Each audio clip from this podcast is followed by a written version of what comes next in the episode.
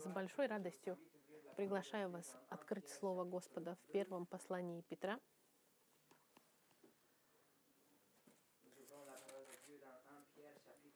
Первая Петра, вторая глава.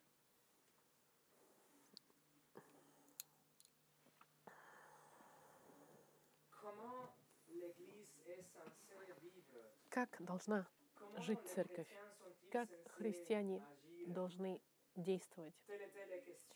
Таким был вопрос, когда империйская Римская империя сужала барьеры вокруг христиан. Они задавались вопросом, как может церковь жить в таких обстоятельствах, каковы манеры, ответы богобоязненные, каковы мысли должны быть в душах наших, и каковы быть убеждения, как гонимая церковь, каковы библейские лимиты и положение нашего сердца, и каковы принципы фундаментальные мы должны иметь внутри церкви, и даже в отношении неверующих, которые сейчас гонят церковь. Церковь Петра, как вы знаете, она была гонима, потому что даже если положение христианина перед правительством — это подчинение автоматическое, и как мы с вами аккуратно изучили, есть исключения, и когда мы используемся этими авторитетами, правительство может прийти и наказать нас за непослушание. Христиане, которые не подчинялись, они убежали, чтобы спасать свою жизнь в Турции.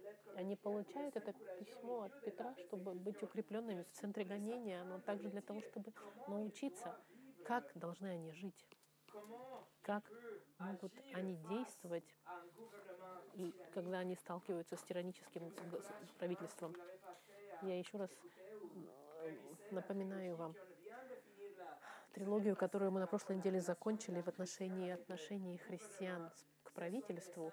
Это послания, которые очень важны и которые мы должны учитывать в сегодняшних контекстах. Эти послания, они очень актуальны. И вы можете понять, можно сказать, линию мыслей Петра вот до конца книги. Последние три послания мы видели вторую главу, 13 по 15 стих в отношении нашего ответа к, к авторитетам, к правительству. И мы видели также исключения библейские, когда нам разрешено, и даже мы обязаны сопротивляться и отказываться, подчиняться, одновременно понимая, что мы должны будем принимать последствия нашего непослушания. И здесь а, Петр и те, кто получают это письмо, они столкнутся с давлением правительства и наказания из-за их непослушания. Через два года после того, как он написал это письмо, Петр будет распят, распят головой вниз. Однако в этом подчинении ожидаемо правительству, но также в случаях нашего непослушания, правда, оправданного, христианин должен иметь превосходное поведение.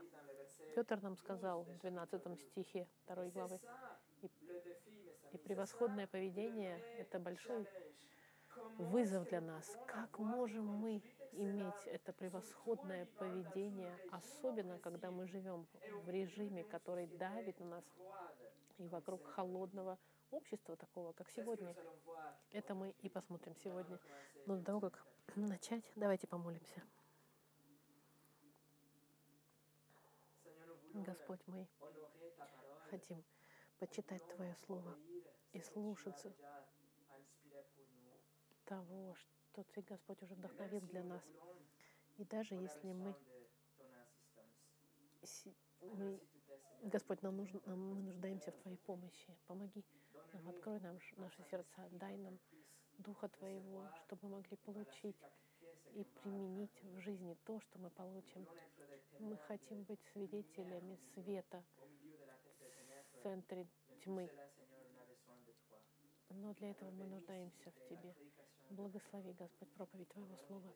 Именем Христа мы молимся. Аминь. Сегодняшнее послание называется «Свободные рабы». «Свободные рабы». Для контекста мы зачитаем с 13 по 17 стих. Наш основной стих — это сегодня 16 и 17. 13 стиха Петр пишет. Итак, будьте покорны всякому человеческому начальству ради Господа. Царю ли, как верховной власти, правителям ли, как от него посылаемым для наказания преступников и для поощрения делающих добро.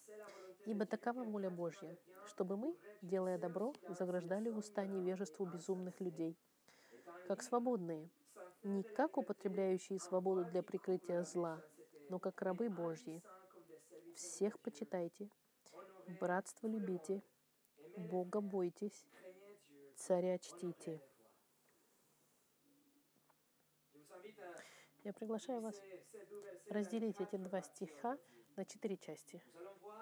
Мы посмотрим, свобода обозначена, свобода ограничена,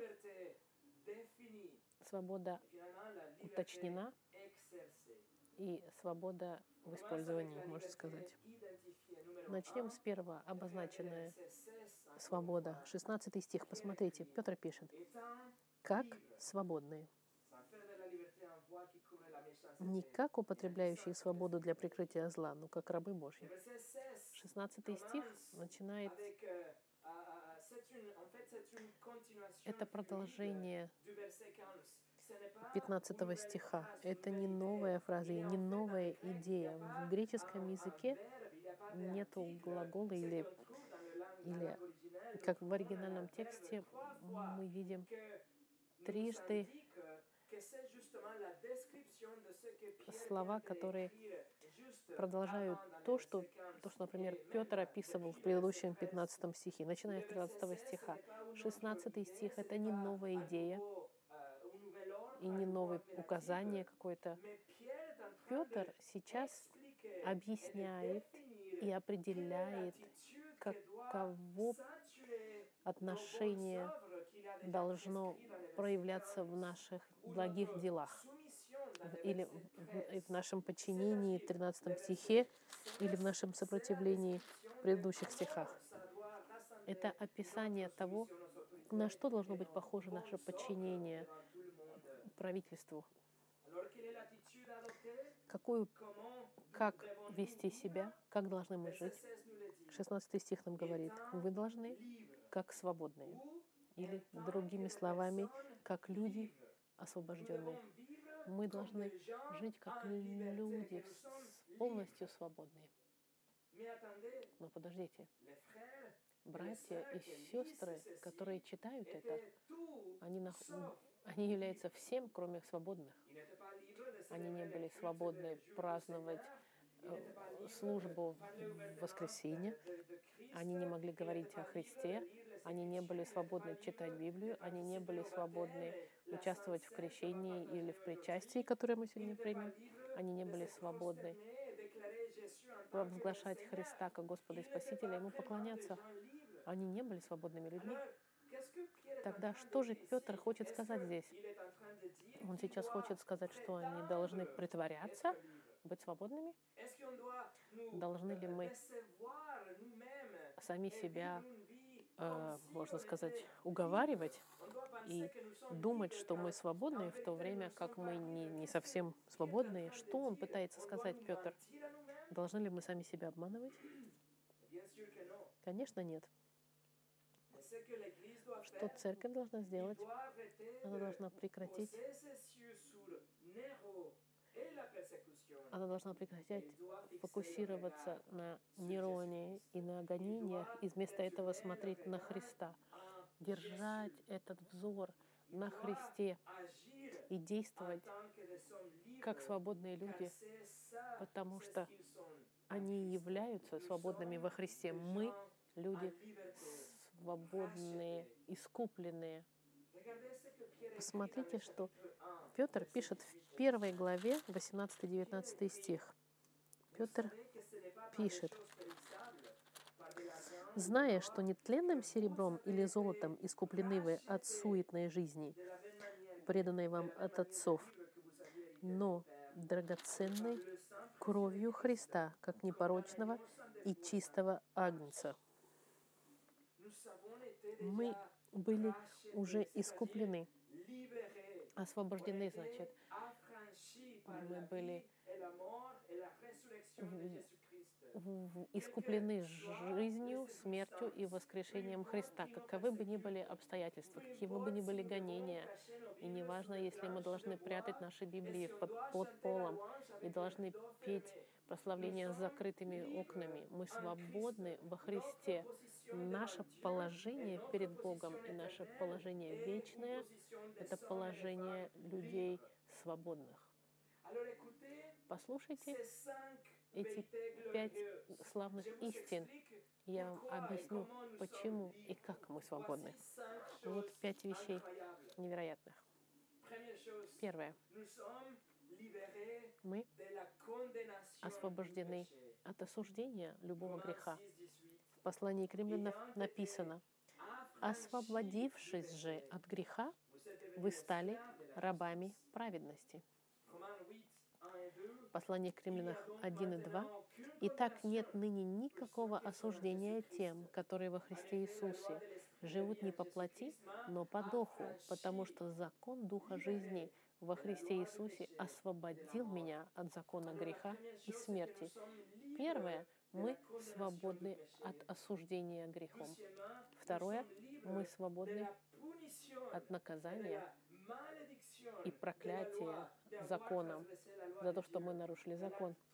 В Галатах 3.13 говорится, «Христос искупил нас от клятвы закона, сделавшись за нас клятвою, ибо написано, проклят всяк, висящий над дереве».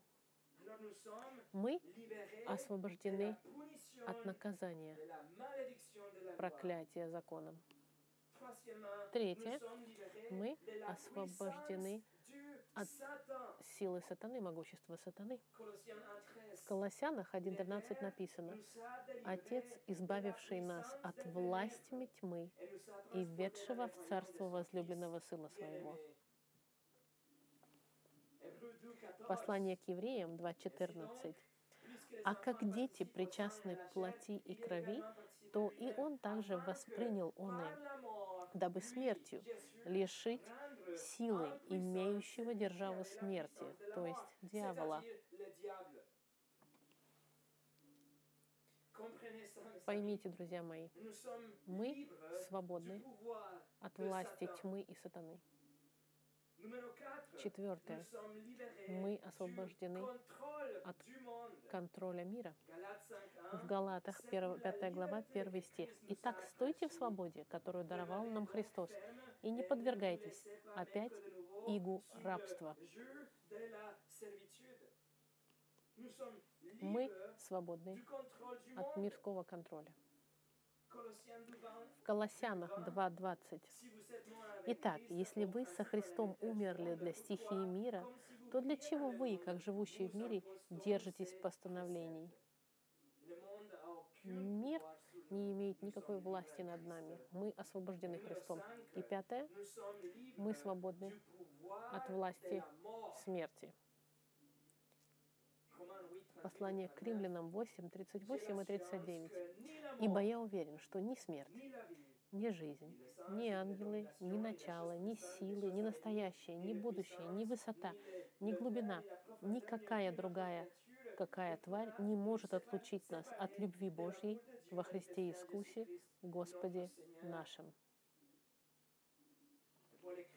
Павел пишет в Коринфянах 15, 54 и 57.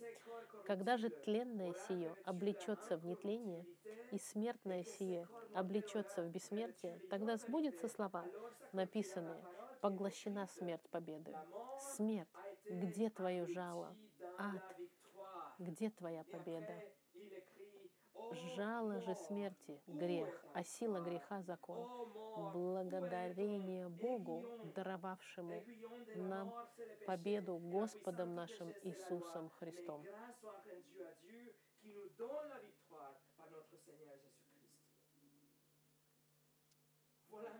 Вот, друзья мои, свободны ли вы? Мы по-настоящему свободны, да? Вы свободны от осуждения грехом, проклятия, закона от власти сатана, от контроля мира и от власти смерти. ваше положение не изменится никогда. Ваша реальность, и потому как вы не заслужили свое положение, вы никаким образом ее не достигли, эту свободу Господь вам подарил, поэтому вы никогда не сможете ее потерять. Вы всегда, всегда будете свободными. Друзья мои, христианин в, цепях, находящийся в тюрьме, гораздо более свободный, чем человек, чем человек мирской, сидящий на корабле в середине, плавающий по морю. Потому как вы свободны, вы должны иметь это состояние и характер как человека свободного. Потому что человек свободный не может быть... Он действует как человек свободный, без вины он чувствует, ведет себя. Мы должны жить как люди свободные, не как какие-то униженные или грустные, или печальные, или виновные, или какие-то жертвы. Нет, мы по-настоящему свободны, и это никогда не изменится. Иисус сам сказал в послании к Иоанну, «Итак, если Сын освободит вас, то истинно свободны будете». Как, если, если ваш Иисус освободил, то тогда вы по-настоящему свободны. И это никогда не изменится. Никаким гонением, никаким, никакой опрессией. Вот она, свобода определена. Второе. Свобода ограничена. В 16 стихе 2 главы, посмотрите еще раз. Как свободные, не как употребляющие свободу для прикрытия зла, но как рабы Божьи. Дух Святой через Петра говорит, что наши жизни должны характеризоваться как людьми свободными во Христе, потому как мы по-настоящему освобождены. Но, однако, верующий предупрежден здесь, что наша свобода не должна использоваться для того, чтобы прикрыть или спрятать зло и грех. Посмотрите в часть в середине, 16 стихи, он написал слово «свободу». Слово «свобода» здесь он говорит, что вы здесь свободны от греха, от сатаны и так далее, но ваша свобода не должна быть, можно сказать, претекстом, чтобы делать все, что вы хотите. Это опасность. Антиномианизм называется. От слова противозаконника. Жить без закона, как если бы закона не существовало. Это ошибка очень опасная. Думать, что потому как Христос вас освободил, как вы свободны во Христе, значит, все позволено. Без каких-либо ограничений из законов, без каких-либо правил или лимитаций. Вы свободны, и в связи с этим вы можете думать и делать все, и что, что попало. И прячь, прятаться за за претекстом «Ой, я же свободен во Христе, значит, я могу делать все, что хочу». Очень-очень опасная ересь. Павел предупредил церковь в Галатах, 5.13 Галатам. «Братья, к свободе призваны вы, братья, только бы свобода ваша не была поводом к угождению плоти, но любовью служите друг другу». Петр предупреждает церковь гонимую не использовать свободу как покрывало и претекст для того, чтобы грешить. И слово, которое использует Петр в 16 стихе, здесь только видно, появляется слово «прикрытие зла». Это как слово, как покрывало, которое он бросает, чтобы спрятать, что находится под покрывалом. Свобода христианская никогда не должна использоваться, чтобы закамуфлировать или спрятать зло и грех. Давайте посмотрите еще раз во второй главе. Первый стих. Давно мы изучали. В первом стихе второй главы Петр предписывает, что это последствия того, что мы рождены свыше. Он говорит, итак, отложив всякую злобу и всякое коварство и лицемерие и зависть и всякое злословие. Он говорит, уберите от себя все эти вещи. Он использует слово греческое «какие». Это самое общее слово, чтобы описать зло. Он говорит, в первом стихе второй главы, он говорит, он приказывает отложить злобу и зло, как если бы это было бы старое одеяние жизни. И сейчас в 16 стихе, через 15 строк, нам предупреждается, чтобы мы не использовали нашу свободу, чтобы прятать это зло, которое должно быть убрано. Мы никогда не должны брать обратно это зло и никогда не использовать милость Господа и нашу свободу во Христе, чтобы прятать и скрывать грех. Это значит, что ваша свобода, даже если вы по-настоящему, по-настоящему свободны, ваша свобода, она все же остается ограничена волей Бога, открытой в Его Слове. Что это за зло, о котором пишет Петр? А какой, какие примеры, когда кто-то пытается использовать свободу, чтобы прятать а, греха? Как, например, иудайзеры, которые прикидывались, что они не должны были использовать законы, подчиняться законам людей. Они говорили, мы не подчиняемся никаким законам, потому что мы слушаемся только законам Бога. Вы также софисты, например, софисты, которые путали свободу с либерализмом, либертинством. И они говорили, что милость делает их свободными от любого осуждения, и они могут делать все, что они хотят буквально. И они прятались за милостью Господа и. И в данном контексте Петр сейчас им пишет в отношении подчинения властям, мы свободны подчиняться властям. Христианин не, не, не должен участвовать в некоторых церемониях и, и, и развлечениях римских, или если мы сопротивляемся правительству, если мы не подчиняемся правительству, христианин не должен начинать какие-то путчи. Наша свобода, она ограничена тем, что Бог открыл в своем слове. И в общем, представьте себе, представьте, были верующие, как среди евреев, так среди неевреев, которые могли сказать, что они не подчиняются никаким правилам, они не связаны никаким законом, что они живут без каких-либо ограничений, и что они заслуживали все удовольствия и вознаграждения, потому что они дети Божьи. В связи с этим им все доступно. Потому как они дети, значит, у них полное право полностью пользоваться всеми аспектами свободы и жизни. И как вы можете себе представить, эти люди, они упивались всякими ужасными э, индульгенциями плоти, можно сказать. Это люди, которые попали в самые глубокие бездны грехов в своем либертонизме. Или сегодня, например. У нас есть многочисленные церкви, так называемые евангельские, которые утверждают то, что Библия называет грехом во, то, что Бог называет грехом, во имя свободы христианской.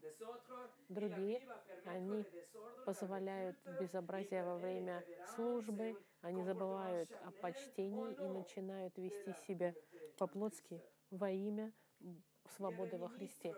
Есть служители, так называемые, в кавычках, которые заканчивают в тюрьме, когда они не платят налоги прикрываясь свободой христианской. Или сегодняшние секты практикуют все типы развратности сексуальной во имя свободы, так называемой. Поэтому, друзья мои, не позволяйте никогда, чтобы ваша свобода определяла то, как вы одеваетесь, фильмы, которые вы смотрите, шутки, которыми вы шутите, и развлечения, которые вы любите, и мысли, которые вы питаете, и проекты, которым вы следуете, и разговоры, в которые вы участвуете, чтобы ваша свобода была ограничена волей Господа. Именно поэтому нас предупреждается здесь. Он говорит, вы также свободны, как человек может быть, но не используйте вашу свободу, чтобы прикрывать зло или оправдывать ваш собственный грех. Джон Маккартур написал, Свобода во Христе и гражданство на небесах никаким образом не позволяют злоупотреблять или игнорировать стандарт поведения, который Бог установил на земле.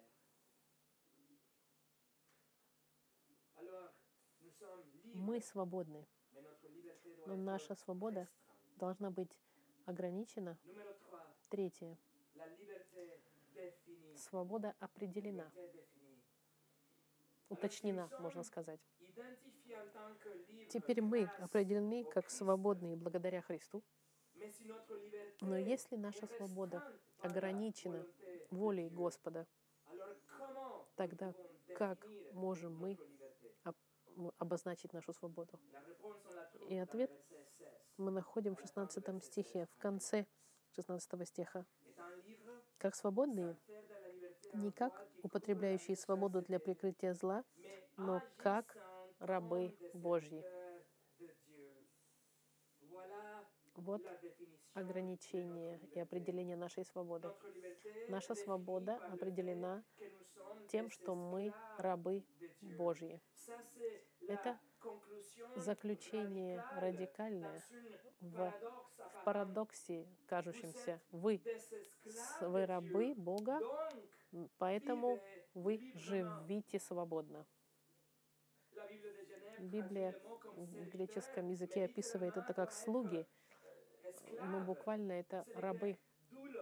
Греческое слово «дулос», как в переводе в других переводах, это рабы Божьи.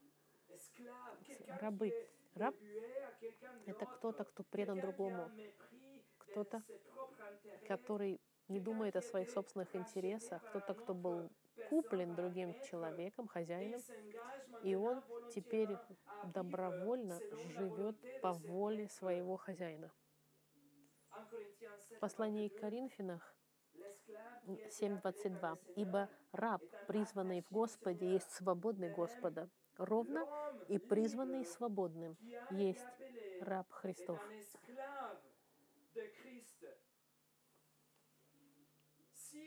Если вы христианин, вы не что иное, как раб Христа.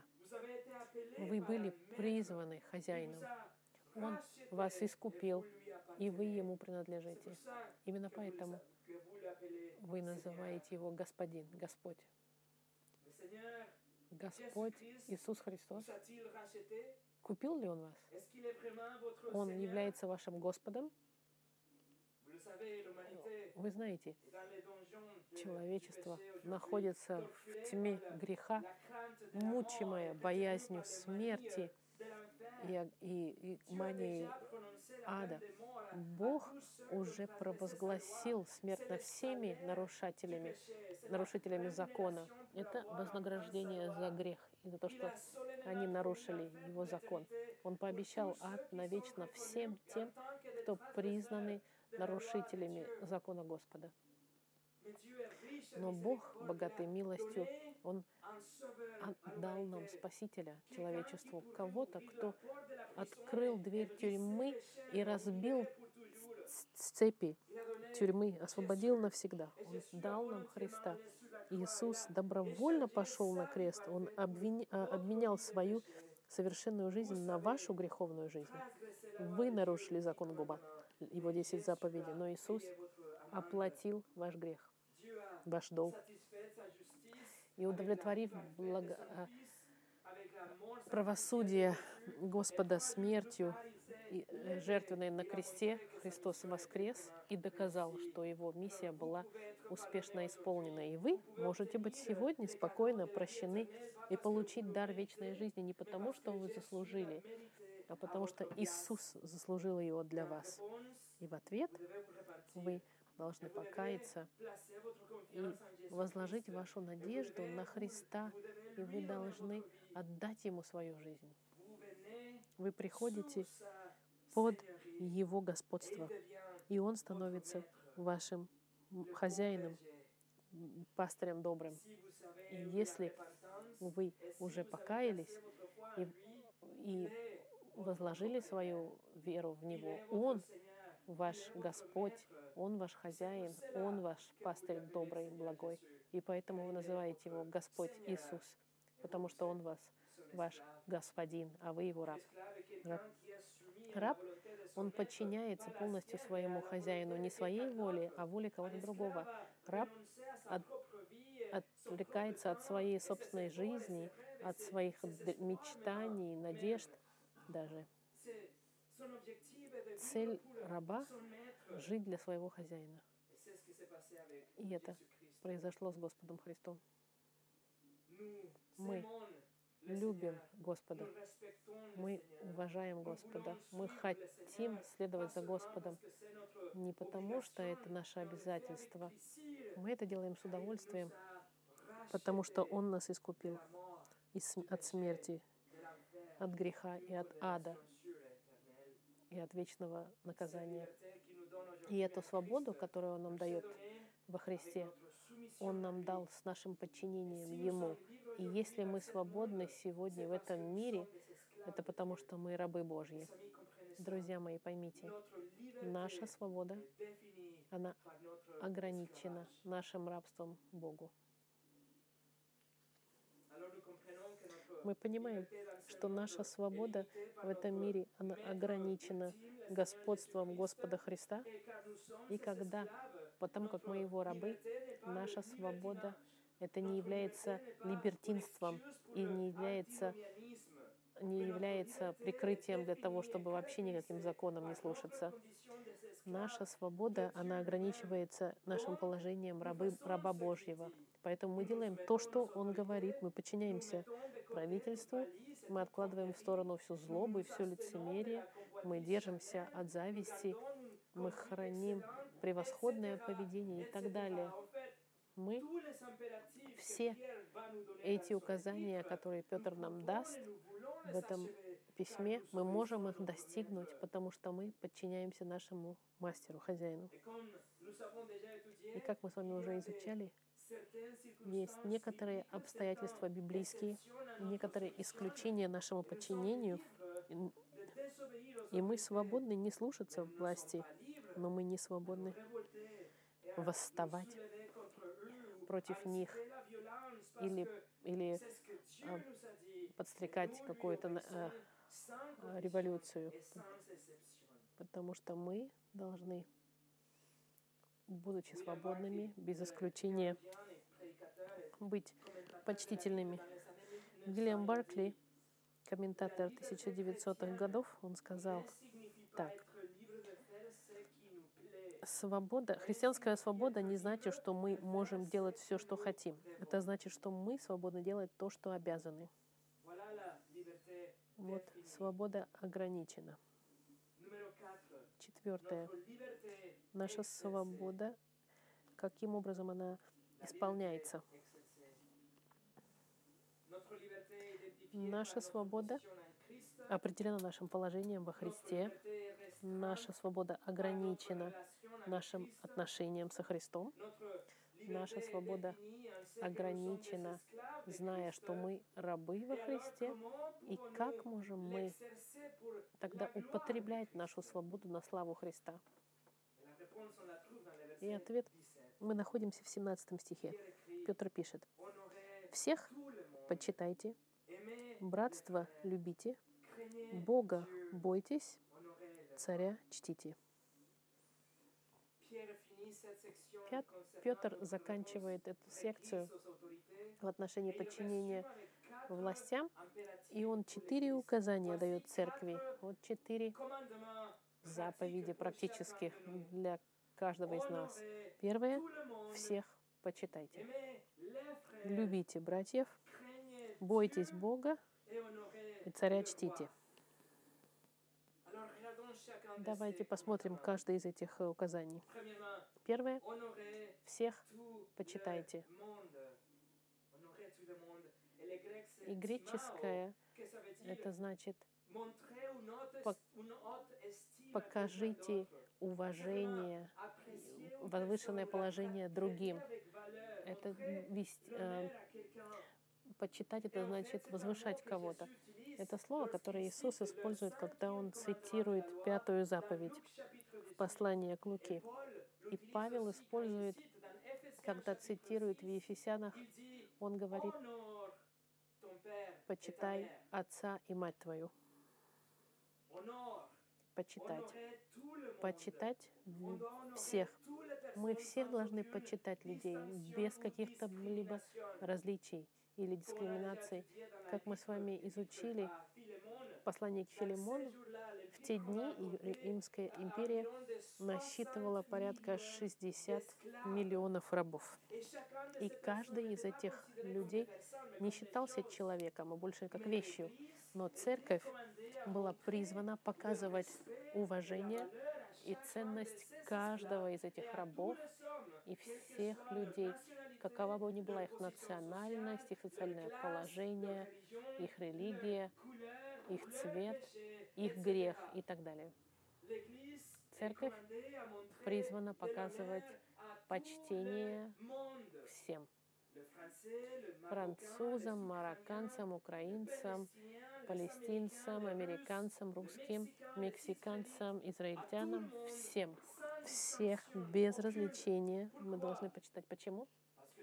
Потому что каждый человек — это носитель образа Господа.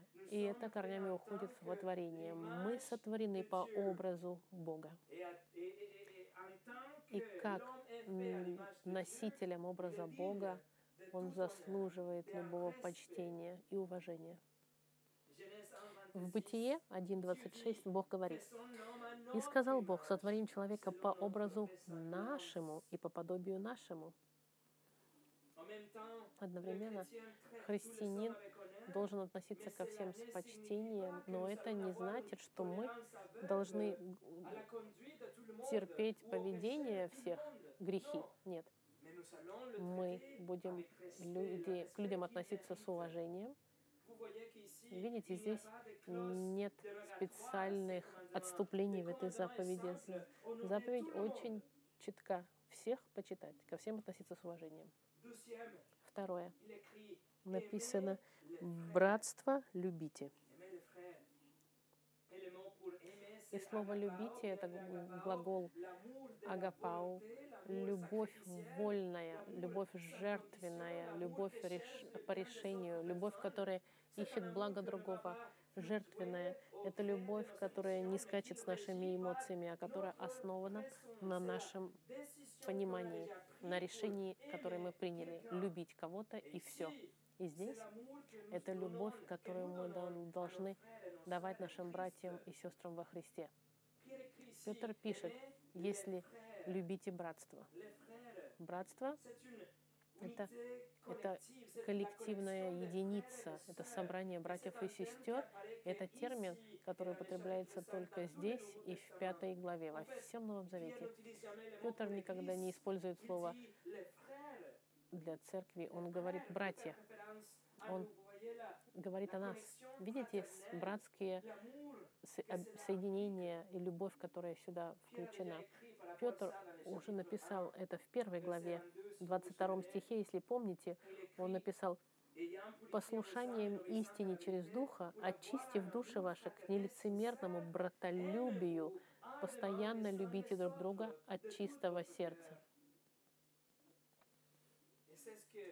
И Иисус сказал в послании от Иоанна, 13 глава, 34-35 стих, «Заповедь новую даю вам, да любите друг друга, как я возлюбил вас, так и вы да любите друг друга. Потому узнают все, что вы мои ученики, если будете иметь любовь между собой. Друзья мои, по нашим собственным стандартам мы можем думать и чувствовать и определять в духе, что некоторые люди, они не заслуживают нашего почитания и уважения. Но Бог сказал, почитайте всех, почитайте их. И таким же образом мы можем подумать или почувствовать в наших душах, или решить, что этот брат или эта сестра не, не так уж легко их любить, они не заслуживают нашей любви. Но Бог сказал, любите их, любите братьев и сестер.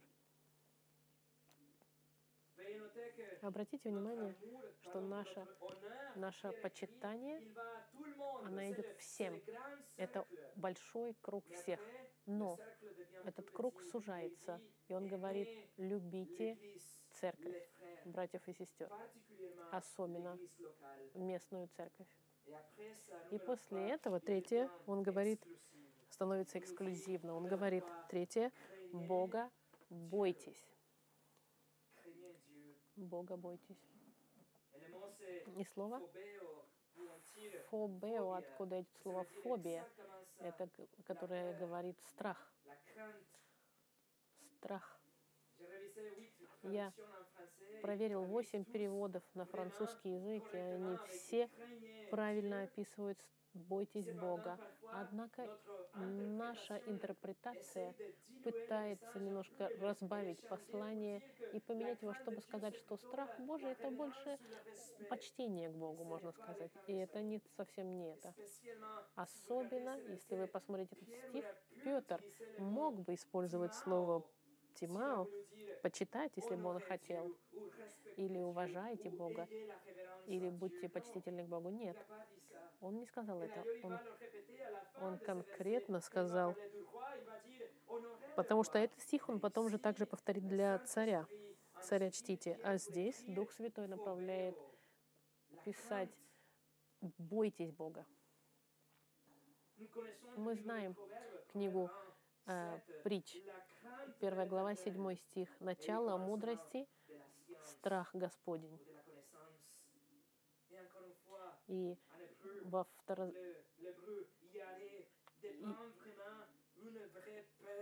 И это слово на иврите описывает настоящий страх, ужас, можно сказать.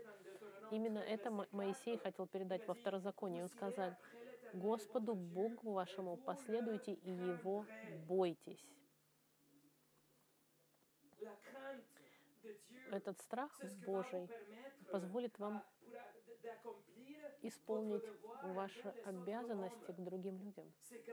Благодаря этому страху Господнему вы подчинитесь властям, и вы не будете использовать вашу свободу для раз, развлата или для ваших грехов. Благодаря вашему страху Господнему вы будете отдаляться от греха и будете сражаться с соблазном.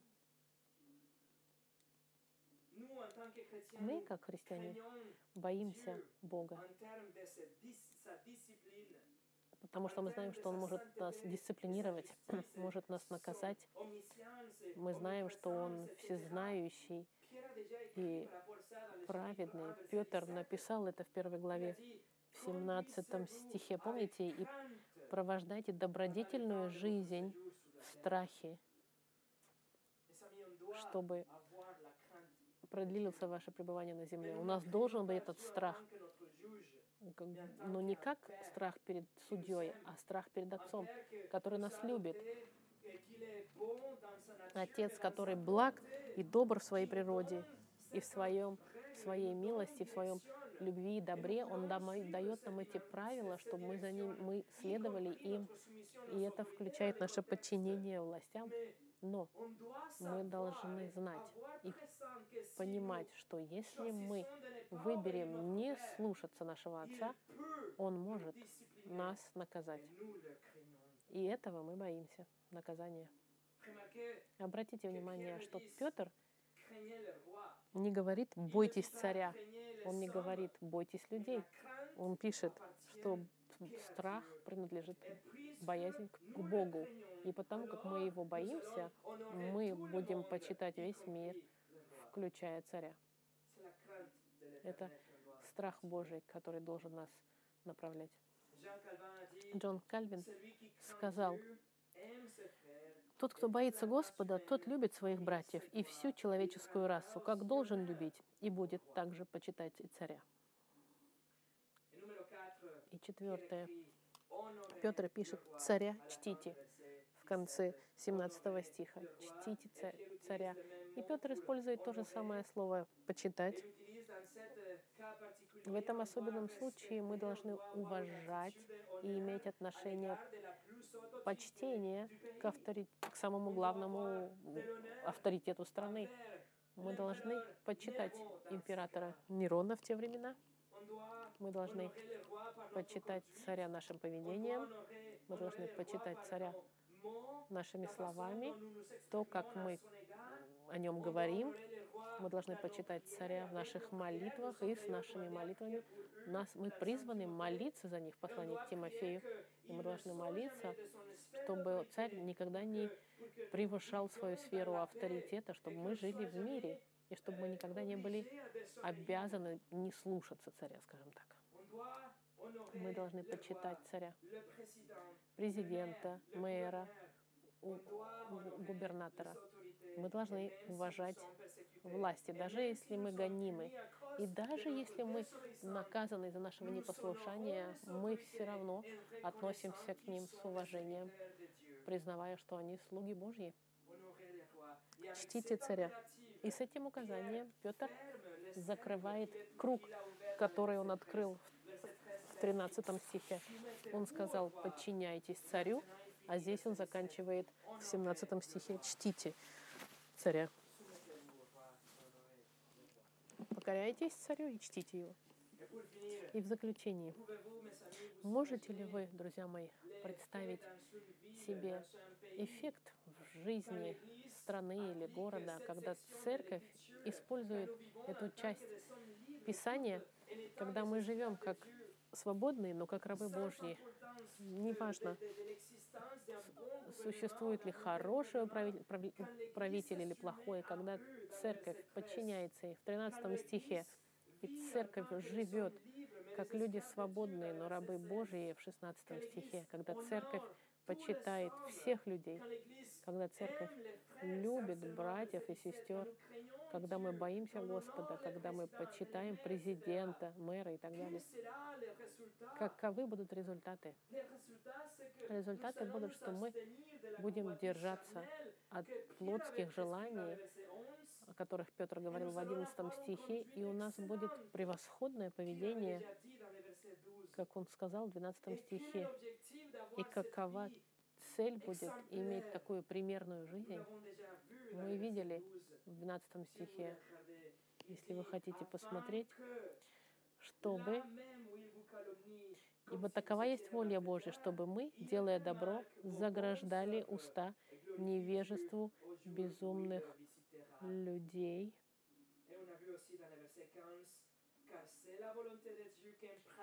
И, провож, и провож, провож, провожать добродетельную жизнь между язычниками, дабы они за то, за что вас засловят, как злодеев, увидя добрые дела ваши, прославили Бога в день посещения. Мы будем делать то, что МакАртур называет евангельское гражданство. Это значит, мы должны жить настолько э, исключительно, у нас должна быть жизнь такая удивительная и отличная, и светящаяся для других, что мы таким образом строим настоящую платформу для послания Евангелия. Послание. Люди будут смотреть нашу жизнь и будут интересоваться и будут хотеть узнать, что вы можете сказать, почему вы так живете. И Бог тогда получит славу, потому что Он сможет таким образом изменить восставших против Него, почитающих Его. Из-за вашего свидетельства мы строим эту платформу нашей собственным поведением. А в конце Евангелия может быть проповедано, и Господь прославлен, когда Господь спасает злых. И это и сказал Иисус в пятой главе от Матфея. Он сказал, «Вы — свет мира. Не может укрыться город, стоящий наверху горы, и, зажегший свечу, не ставит ее под сосудом, но на подсвечнике и светит всем в доме. Тогда светит свет ваш пред людьми, чтобы вы видели ваши добрые дела и прославляли Отца вашего Небесного.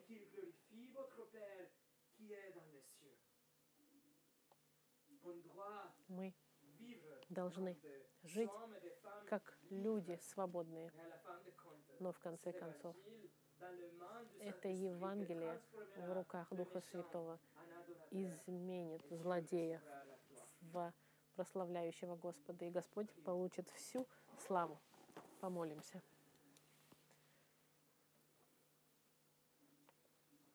Господь, мы видим, насколько завышена планка в очередной раз. Мы, Господь, рассчитываем на Твой Дух, чтобы мы могли жить таким образом, как Ты предписал, Господь. Господь, помоги нам, пожалуйста, жить как люди свободные, но никогда, никогда не использовать эту свободу, чтобы прятать зло или оправдывать наш грех. Пусть наш страх перед Тобой и наше положение рабов Христовых направляло бы нас делать добро и быть наполненными этими благими делами и держаться подальше от всего, что называется злом и грехом. Пожалуйста, используй Твою церковь, каждого из нас, чтобы строить эту платформу нашей жизнью, чтобы Евангелие могло быть проповедано, и чтобы Дух Твой Святой продолжал спасать всех тех, кого Ты возлюбил. Именем Христа я благодарю Тебя и молю. Аминь.